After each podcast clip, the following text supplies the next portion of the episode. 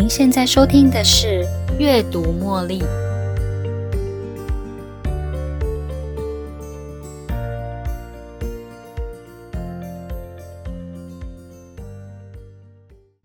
欢迎收听今天的《阅读茉莉》。今天想跟你谈谈什么是教养。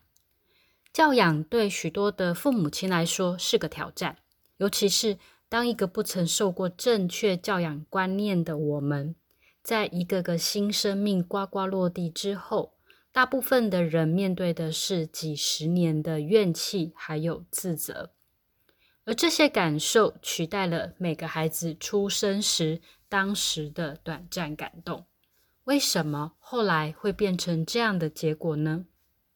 因为我们有意识教养小孩的一开始，一定是先发现孩子的不良行为，然后决定改变或是停止孩子的不良行为，延续我们的原生父母的教养方式，以至于在教养的过程中，与孩子之间有了一些不同程度的拉扯。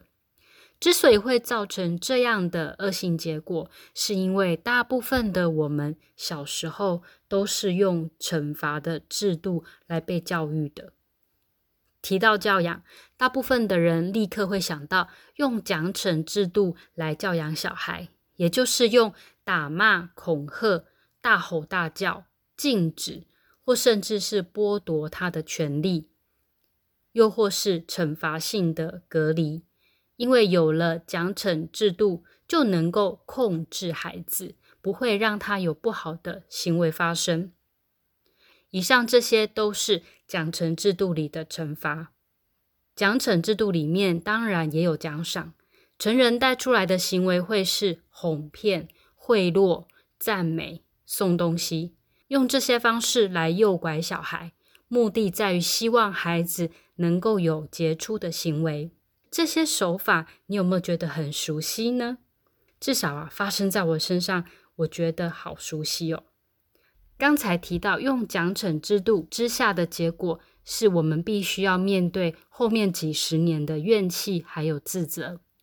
如果你也是一路从奖惩制度上被养大的孩子，你就会发现，当这些大人衰老之后，自己的孩子可能也会用哄骗。贿赂的方式争取他们的考绩，或是继续用奖惩制度来控制自己的孩子，也就是你的孙子，或是用来控制你，用打骂的方式来作为奖惩的制度。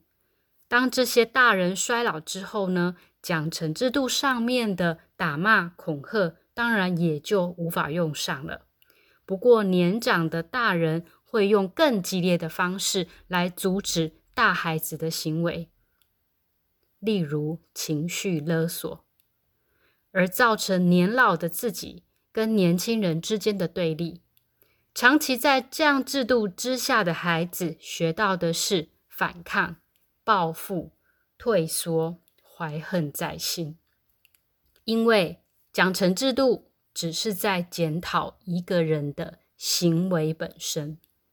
如果只针对一个人的行为来讨论，大部分的人都会想要改变这个坏行为，但是这样的效果十分短暂，也会产生副作用，例如恐惧、反抗、退缩，或是偷偷摸摸的做大人不同意的事情。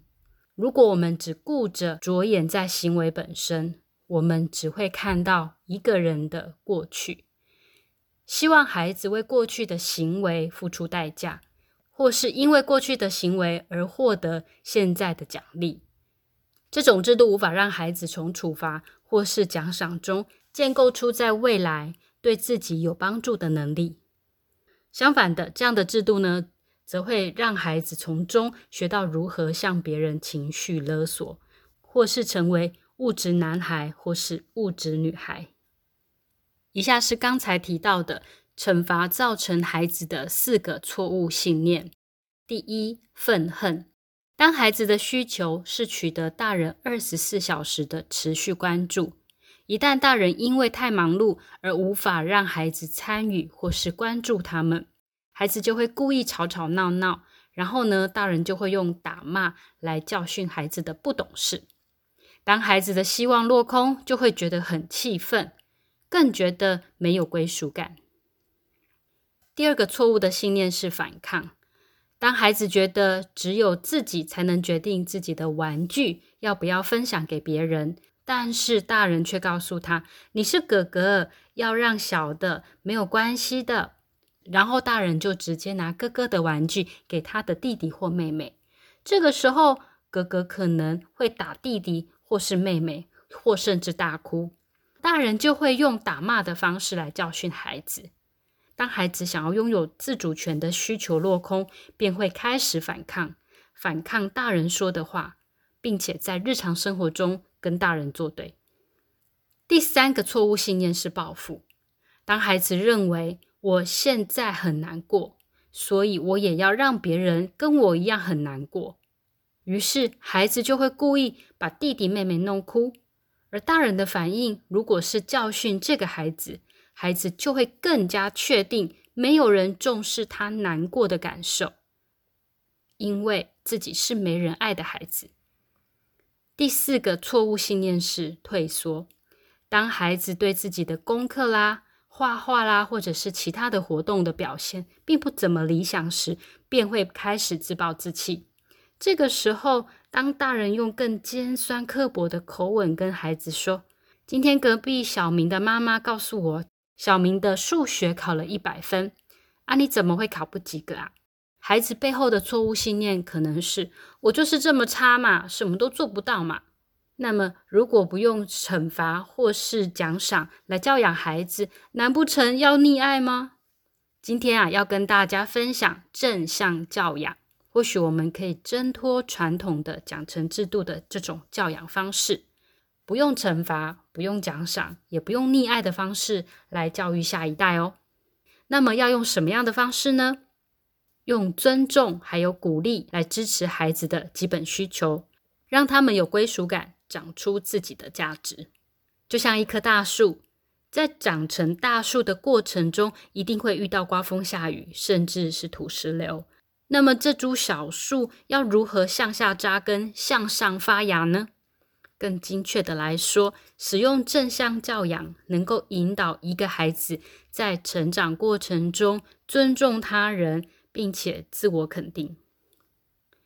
正向教养主要是在讨论一个人行为背后的错误信念，也就是我们刚刚提的那四个错误信念：愤恨、反抗、报复，还有退缩。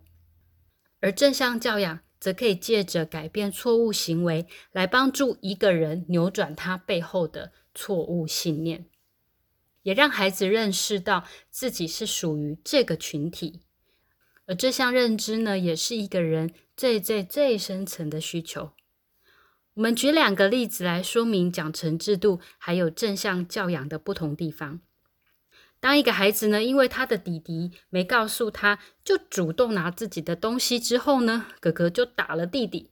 于是呢，弟弟就哭着找妈妈说：“哥哥打他。”如果大人用奖惩制度来做惩罚，就会骂哥哥，或是打哥哥，又或是强迫哥哥说：“你要去让弟弟骂，不要跟他计较。”那么，这个受到委屈的哥哥会更加的确信自己想的没错。他心里想的是，妈妈真的不爱我，她只爱弟弟，所以妈妈只会站在弟弟那一边，然后会造成与大人之间的关系不好，以及不良行为的这种恶性循环。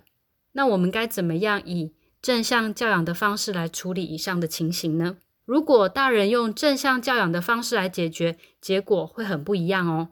例如，我们可以跟哥哥说：“弟弟没经过你的同意。”就拿你的东西，你一定觉得很生气，但是不能因为你生气而伤害别人。我们可以一起想一想，你生气的时候该怎么做才能够帮助你冷静下来呢？正向教养的方法是在让孩子冷静过后，心情平复之后，再来引导他。所以，首先要先肯定他的感受。然后告诉他，虽然可以生气，但是不能做出伤害自己、伤害别人或是破坏东西哦。最后用询问取代告知，可以邀请孩子思考，与你一起想出其他的解决方法。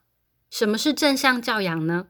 正向教养它是源自于美国的教育系统模式，以心理学家阿德勒所创的个体心理学，以及儿童心理学家鲁道夫的研究理论，然后由教育博士 Jane Nelson 的研究发现，用家长跟老师的角色来执行这个概念，教育孩子。没有坏小孩，只有好跟不好的行为。这是正向教养这个理论的基本概念。除此之外呢，以下是正向教养的基本原则：第一，先连接情感，再纠正行为；第二，重视孩子的感受；第三，就如同刚才所提到的，惩罚造成孩子的四个错误信念，我们可以先理解孩子行为背后的信念是什么；第四。用温和坚定的方式执行。第五，鼓励孩子。第六，赢得孩子的合作。最后是我们的总结：教养不是一件容易的事，奖惩制度会带来怨气还有自责。正向教养则是尊重、鼓励孩子，还有改变他背后的错误信念。孩子需要理解、连接感情、培养自我价值，而不是一味的要求孩子做出行为上的改变。正向教养不是溺爱，它是引导，让孩子学会尊重他人、自我肯定。它源自于阿德勒还有鲁道夫的心理学理论，先连接情感，再纠正行为，让他们从中学习。在这个理论的重点是，世界上没有真正的坏小孩，只有行为需不需要被引导的孩子。今天的分享就到这边结束。如果你有其他的分享，也欢迎留言给我，期待你的留言。我们下次再见喽，拜拜。